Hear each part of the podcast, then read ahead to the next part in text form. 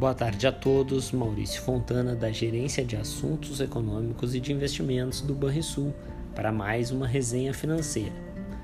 No ambiente externo, a terceira semana de conflito no território ucraniano foi bastante ambígua, marcada por especulações sobre o avanço das negociações por um cessar-fogo e o medo de um possível suporte chinês ao exército russo. O destaque da agenda econômica foi a reunião do Fed, que trouxe ao público as decisões monetárias da autoridade. Nos Estados Unidos, o pessimismo em relação ao reflexo inflacionário da guerra deu tom ao discurso do chairman do Banco Central norte-americano, Jerome Powell, que antecipou a decisão do Fed em iniciar uma redução em seu balanço já a partir da próxima reunião. Ademais, o Banco Central americano elevou as taxas de juros em 25 pontos base, para o intervalo entre 0,25% e 0,5% ao ano, e a maioria dos participantes projetou novos aumentos neste ano com o objetivo de impedir o avanço acelerado dos preços, hoje em nível mais alto em quatro décadas.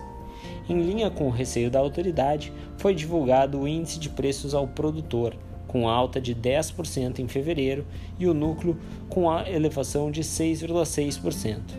Ainda nos Estados Unidos, vimos que as vendas no varejo cresceram 0,3% em fevereiro ante janeiro, ficando um pouco abaixo do consenso de mercado.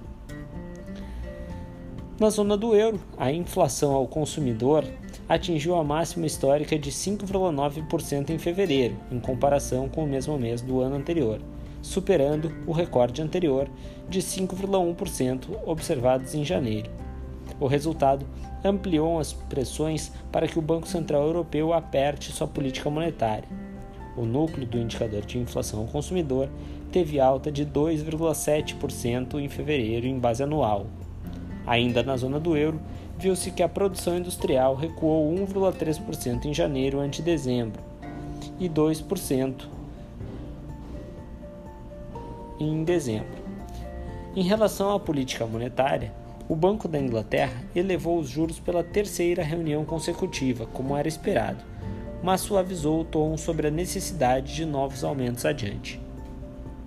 Na China, os temores do recrudescimento da Covid-19 trouxeram volatilidade para os mercados. Na semana, foram divulgados dados de produção industrial, com alta de 7,5% em fevereiro ante dezembro, e vendas no varejo com alta de 6,7% em fevereiro ante o mês anterior. Os resultados sugerem uma recuperação da economia chinesa acima do esperado, apesar da base alta de comparação. Em resumo, os mercados globais voltaram a pesar os riscos da Covid-19 como um possível fator para a desaceleração econômica. Reagindo a esse medo, mas sem esquecer do impacto da guerra no leste europeu, os preços das commodities oscilaram ao longo da semana. Diante disso, o índice de bolsa americana S&P 500 saltou 5,5% no acumulado até a tarde de sexta-feira. No Brasil, o ambiente interno teve vários choques de oferta, que têm ocorrido em especial os causados pela guerra na Ucrânia, com efeito direto na economia local. Em Brasília, discussões sobre o preço dos combustíveis permaneceram no radar.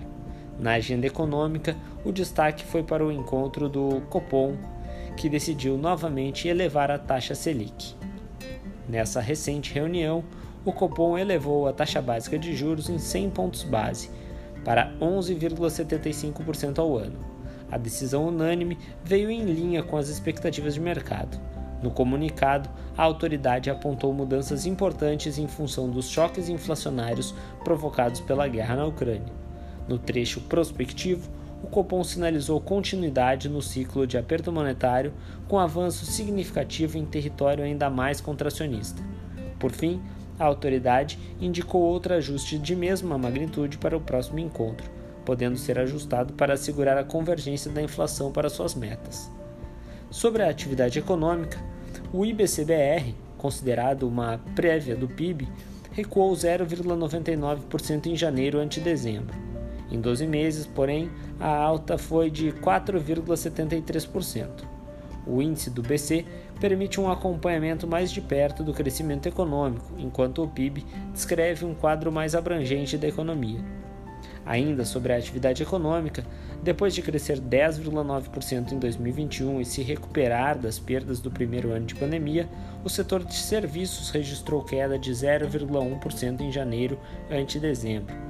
A pesquisa mensal de serviços do IBGE apontou a interrupção da sequência de dois meses seguidos de crescimento no setor. Com o resultado de janeiro, o volume de serviços seguiu 7% acima do patamar pré-pandemia. Com relação ao nível de preços, a inflação medida pelo IGP-10 registrou alta de 1,18% em março ante fevereiro. Assim, o índice acumulou alta de 5,02% no ano e de 14,63% em 12 meses. O recente reajuste dos combustíveis ainda não exerceu influência no comportamento do IGP-10 devido ao período de apuração. No mercado financeiro, a semana foi de intensa movimentação, sobretudo nos preços de commodities, com investidores assimilando o comunicado do Banco Central. Até a tarde desta sexta-feira, o Ibovespa subia 2,5%, o dólar recuava 1,3% e as taxas de juros mais longos recuavam também. Entre as projeções de mercado, segundo o último boletim do Focus do Banco Central, a mediana de mercado das expectativas para o IPCA este ano subiu para 6,45% e para 2023 avançou para 3,7% de alta. Já para o PIB, a expectativa mediana de mercado aponta uma, um crescimento de 0,49% em 2022 e de 1,43% para 2023. Para a taxa Selic, a expectativa mediana de mercado é de taxa de 12,75% ao ano no final de 2022 e de 8,75% no final de 2023. Na agenda de indicadores para a próxima semana, no dia 21, temos nova edição do Boletim Focus do Banco Central, com as projeções de mercado para as principais variáveis econômicas, além de dados de preços ao produtor na Alemanha e novo discurso de Jerome Powell, presidente do Fed nos Estados Unidos. Já no dia 22 é dia de sondagem industrial de Richmond, nos Estados Unidos. No dia 23 teremos dados de estoques de petróleo bruto nos Estados Unidos, confiança do consumidor na zona do euro. No dia 24, agenda mais cheia, com indicador de expectativa de inflação dos consumidores no Brasil, relatório trimestral de inflação também no Brasil, relativo ao primeiro trimestre, PMI composto preliminar nos Estados Unidos e na zona do euro, além de pedidos de auxílio-desemprego nos Estados Unidos.